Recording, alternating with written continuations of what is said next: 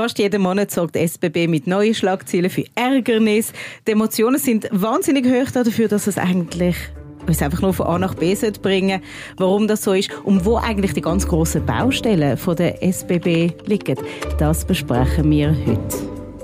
Ihr hört hinter den Schlagzeilen, der aktuelle Podcast von CH Media. Mein Name ist Joel Weil und die heutige Folge ist ganz speziell für euch Pendler, die im Zug sitzen, im Bus, im Tram oder die vielleicht vom Auto zulassen und nicht umsteigen wollen. Oder vielleicht doch. Wir besprechen es. Bei mir ist der Stefan Erbar, CH Media Journalist und man nennt ihn in-house den SBB Spezialist. Hallo Stefan. Hm, hallo Joel. Wenn ich mir die letzten SBB-Geschichten anschaue und generell Online-Artikel zu SBB, ah, da sind einfach so viele Emotionen um. Da sind 50 Kommentare drunter, 30 Kommentare. Und die Leute sind so wahnsinnig emotional. Und weißt du, wo ich das auch festgestellt habe? Nein, wo hast du das auch festgestellt? An der Montagmorgensitzung. An der Montagmorgen-Redaktionssitzung sind alle Themen besprochen worden, von Ukraine bis alles, alles.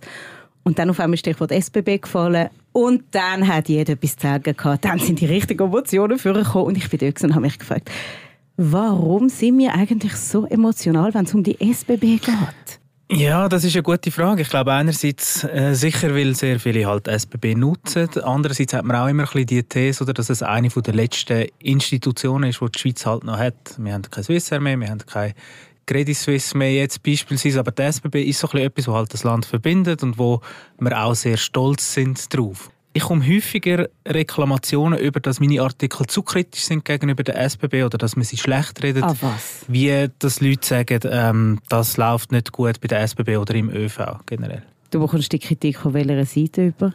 Hm, das sind ganz viele äh, verschiedene. Ich würde sagen, es gibt sicher so ein bisschen die Bandler, die sehr engagiert sind, die das auch dann zum Teil so ein bisschen persönlich nehmen.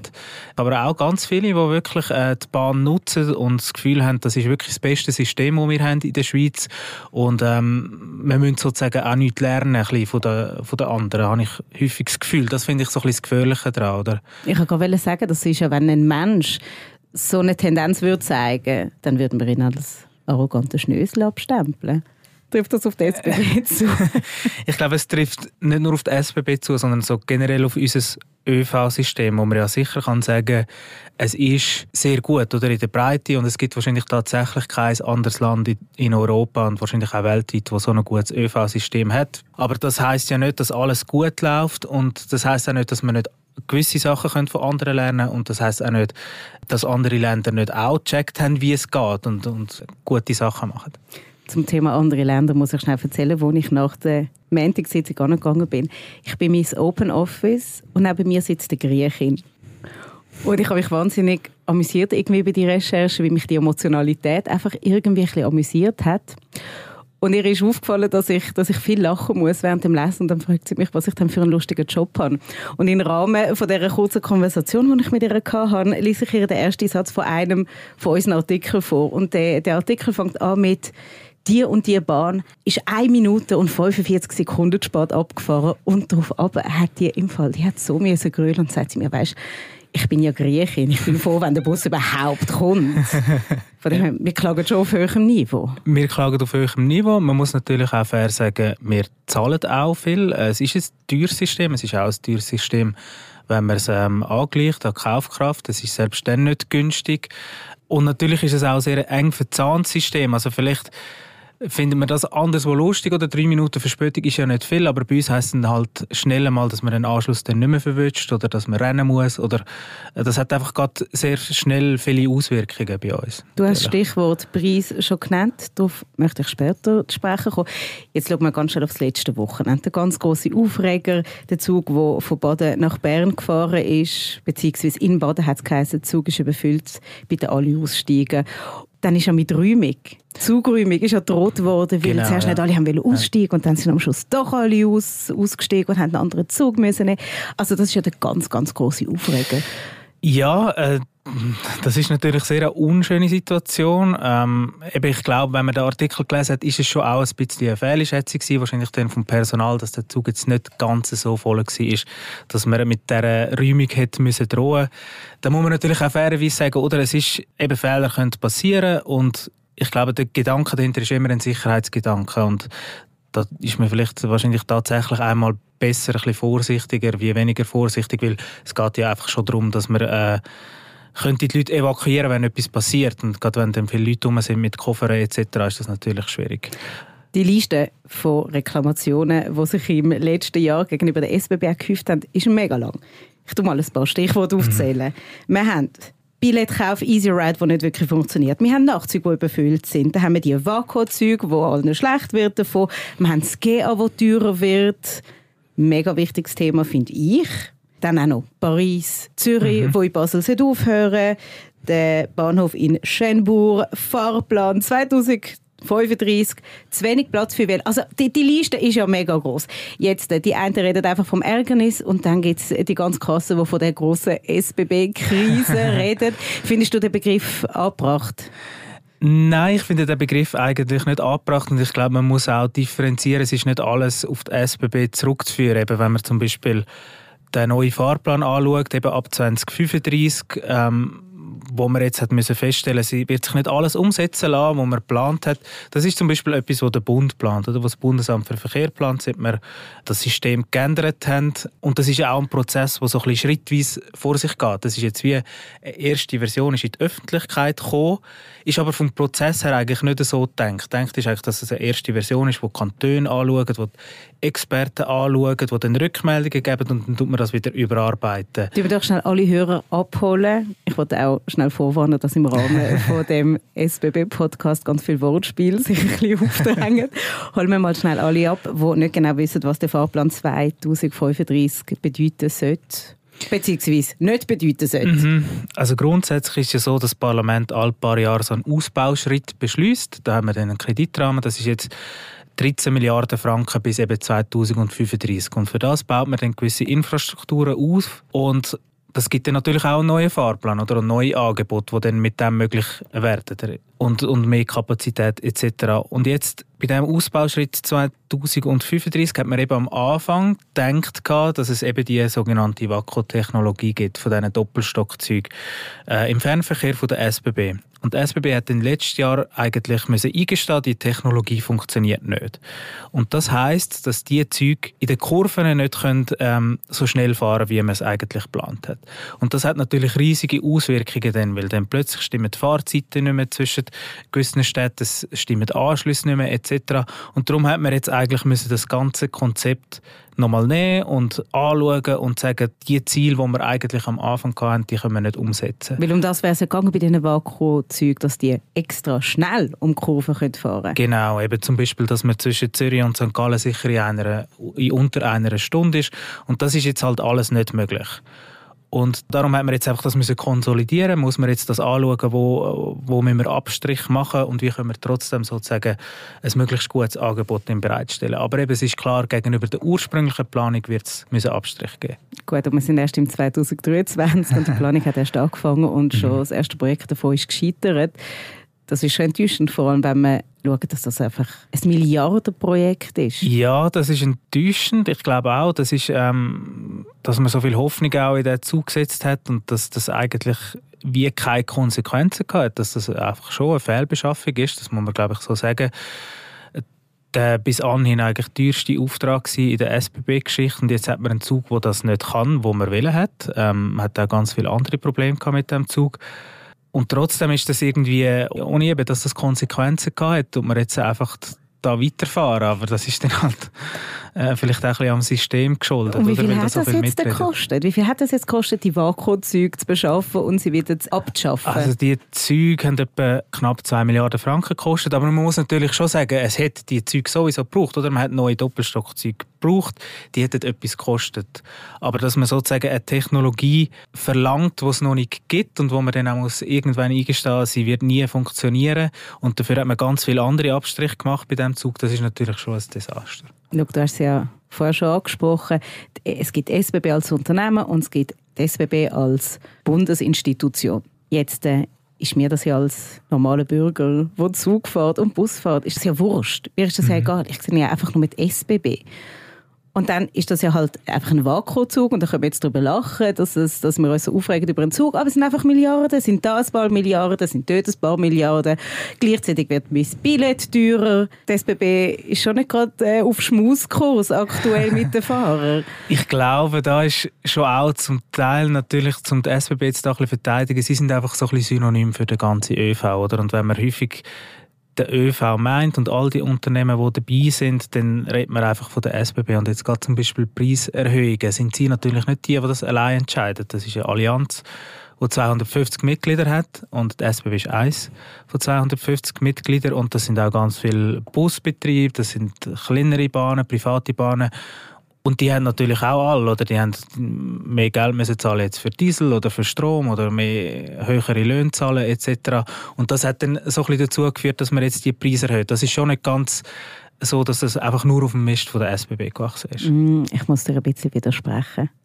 Und ich sage, warum ich ja finde, dass es ein bisschen auf dem Mist von der SBB gewachsen ist. Weil das Zweiklassen-Abo ist fast 5% teurer geworden, während das Erstklasse-Abo weniger als 2% gestiegen ist.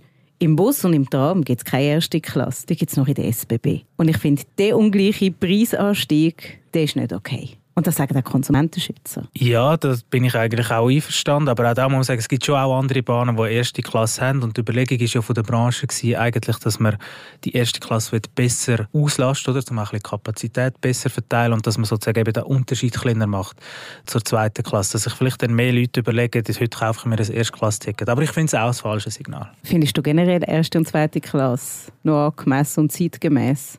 Das ist eine Frage, die natürlich also, weit über den ÖV rausgeht, so ein bisschen, ob das Klassensystem im ÖV Bestand soll haben. Ich finde es ehrlich gesagt nicht ein schlechtes System, weil die erste Klasse natürlich auch mithilft, das ganze System zu finanzieren. Wobei die SBB sagt immer, von der ersten Klasse verdient sie gar nicht so viel. Ja, das ist natürlich einfacher gesagt, ähm, als eben, die, die Zahlen sind nicht öffentlich, wir können das nicht nachvollziehen, aber ich gehe schwer davon aus, dass man in der ersten Klasse etwas verdient. Und gerade auf Strecken wie Zürich-Bern ähm, ist ja zum Teil die erste Klasse fast noch voller wie, wie die zweite. Also es ist offensichtlich ein Bedürfnis der Leute auch und man kann mit dem auch Geld verdienen. Also sonst würde man es ja nicht machen. Aber könnte man nicht die Pendler einfach ein bisschen besser verteilen, wenn man einfach nur eine Klasse hätte? Weil es gibt die Züge, wo die erste Klasse einfach fast leer ist und die zweite komplett voll. Man zahlt natürlich, oder man erwartet vielleicht, wenn man natürlich mehr zahlt, auch eher einen Platz. Oder also, dass es in der ersten Klasse vielleicht ein bisschen weniger Auslastung hat. Generell ist ja wie auch die Idee, würde man mehr Platz haben, wenn man die erste Klasse abschafft?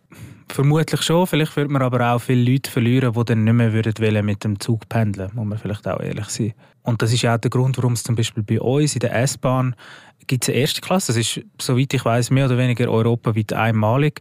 Und man hat einfach halt bei uns einen ÖV, der wirklich durch alle Gesellschaftsschichten genutzt wird. Und das ist eigentlich auch ein, ein grosser Vorteil, oder? dass auch Früher ist immer das Beispiel gebracht worden von dem Banker, der im Paradeplatz ins Tram steigt. Und das ist ja wirklich ein riesiger Vorteil vom System und auch das tut auch die Akzeptanz steigern. Aber diesen Leuten muss man halt wie auch ein bisschen etwas bieten, oder? Und wenn die mit der S-Bahn zum Beispiel jetzt auf Zürich pendeln, gibt es halt viele, die dann noch arbeiten wollen und die auch ein bisschen sicher sein wollen, dass sie einen Platz haben.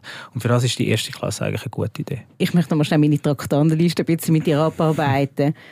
Verspätungen hat ja die SBB fast nicht. Da sind wir uns ja einig. 93 Prozent der Züge kommen pünktlich. Ich finde, da können wir uns jetzt wirklich beschweren.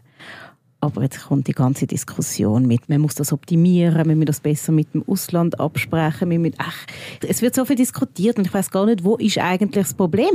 Aktuell kommen ja 93 Prozent der Züge pünktlich an. Ist das jetzt eine künstliche Problemschaffung, die da aufgebaut wird, um irgendwie das Budget legitimieren?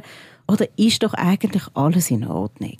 Es gibt natürlich da auch die regionalen Unterschiede. Muss man ganz ehrlich sagen, es ist ein, ein weniger ein Problem in der Deutschschweiz beispielsweise wie in der Westschweiz, wo tatsächlich die Verspätungen viel höher sind. Du tust gerade absolut das Klischee bedienen. ja, ich glaube, das, hat nicht, das hat nicht so viel mit Unterschied zu tun von den Leuten in der Westschweiz oder der, oder der Deutschschweiz. Also das ist nicht das Klischee, wo glaube ich der, der Grund dafür ist, sondern dass man in der Westschweiz tatsächlich eher weniger investiert hat in den letzten Jahren. Ähm, oder nicht in den letzten Jahren, aber ein bisschen weiter vorher noch. Und jetzt baut man aber sehr viel. Ähm, man hat, die Westschweiz ist auch eine sehr dynamische Region, wo sehr viele Leute zugezogen sind, wo es auch wirklich ein starkes Wachstum gegeben hat im ÖV. Und das merkt man jetzt, oder, dass die Fahrpläne dort einfach zu wenig stabil sind und darum muss man dort auch jetzt etwas machen. Ich glaube auch in der Deutschschweiz ist das Problem ein bisschen weniger akut. Der Bahnhof Schönbourg in Genf ist ja auch im Rahmen von der Westschweiz SBB-Erneuerung entstanden von einem Star-Architekt, der das KKL in Luzern gebaut hat. Und jetzt, äh, wenn ich es ganz krass ausdrücke, wird der Bahnhof mit Klebstreifen zusammengehalten, weil die Glasplatten reissen.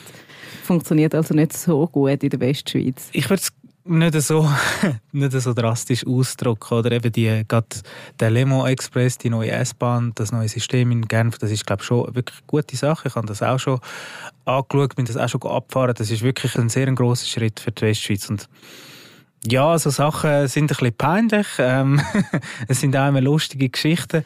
Ich glaube aber fairerweise, das passiert anderen auch. Dass beim Bauen halt irgendetwas nicht klappt und dass es solche Fehler gibt. Es ist ja offensichtlich nicht sicherheitsrelevant oder dass es irgendwie den Betrieb jetzt brutal einschränkt. Aber ja, es ist, es ist ein bisschen peinlich, das schon. Das Zweiklassen-Gehen kostet ja ab Ende Jahr 4'080 Franken. Das sind 340 Franken im Monat. Das ist richtig viel Geld.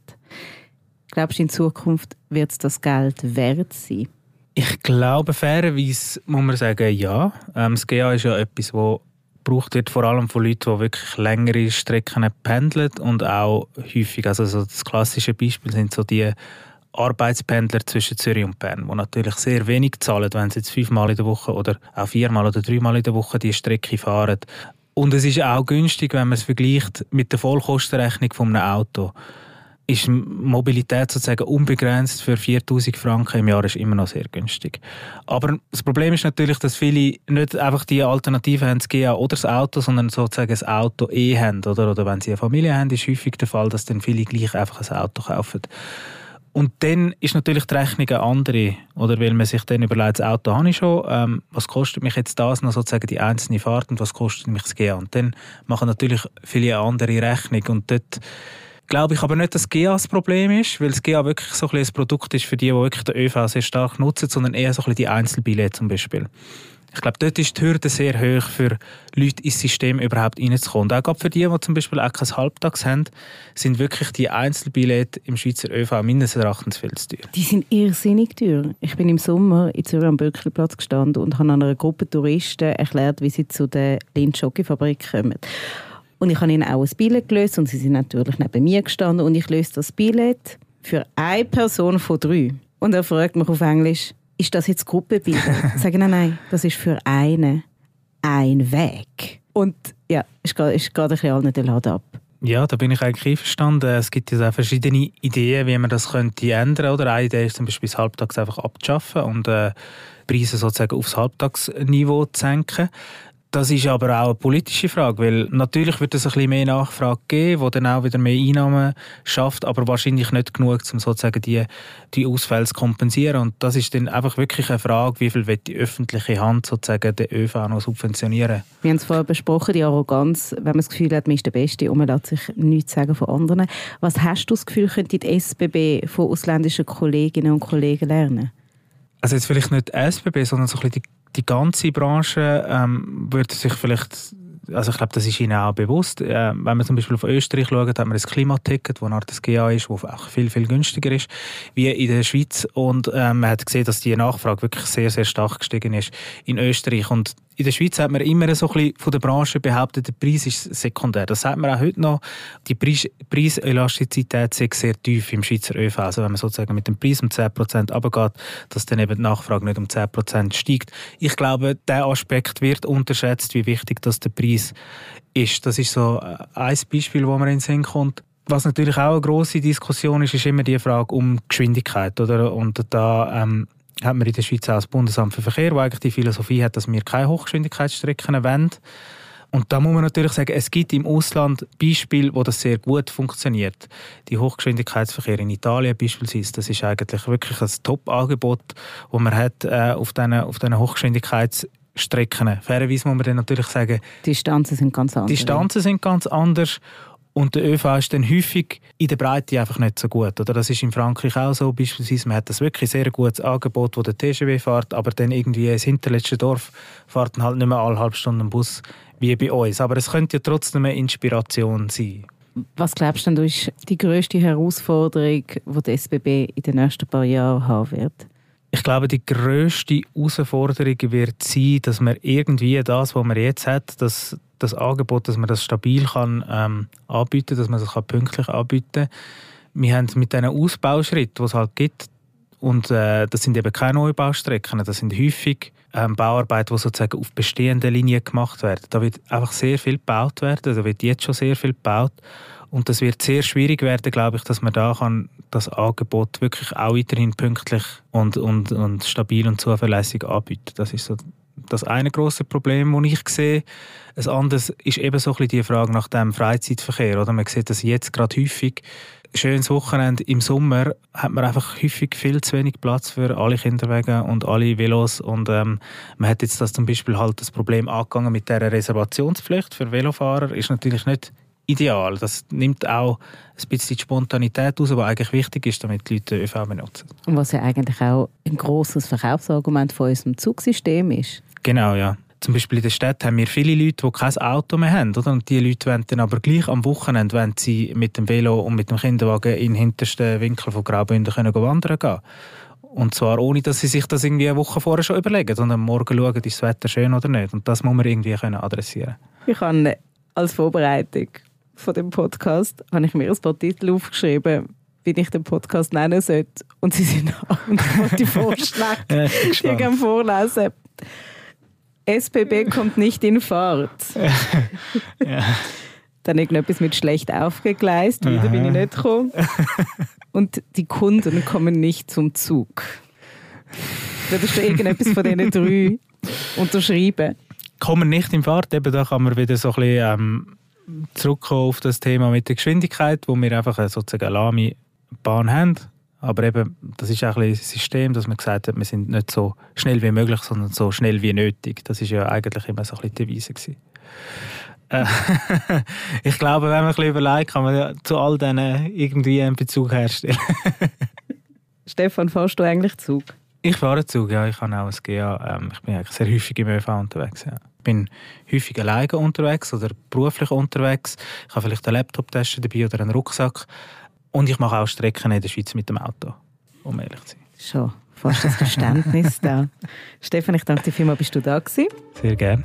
Und wer uns von unterwegs gelost hat, wünsche mir weiterhin eine gute und sichere Fahrt. Das war es hinter den Schlagzeilen, der aktuelle Podcast von CH Media. Mehr Podcasts findet ihr unter chmedia.ch podcasts.